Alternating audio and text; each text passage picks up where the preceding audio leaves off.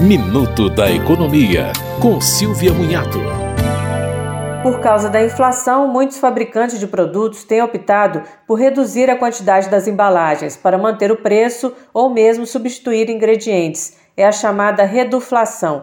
Por causa da alta de preços do leite, por exemplo, algumas empresas passaram a vender produtos que são misturas lácteas, como creme de leite culinário. Segundo o IDEC, a legislação estabelece que as empresas precisam avisar de forma clara aos consumidores sobre as mudanças por pelo menos três meses. E a lei do superendividamento tem um artigo que obriga os supermercados, por exemplo, a oferecer o preço em unidade de medida, como litro ou quilo, para que o consumidor tenha como comparar os valores.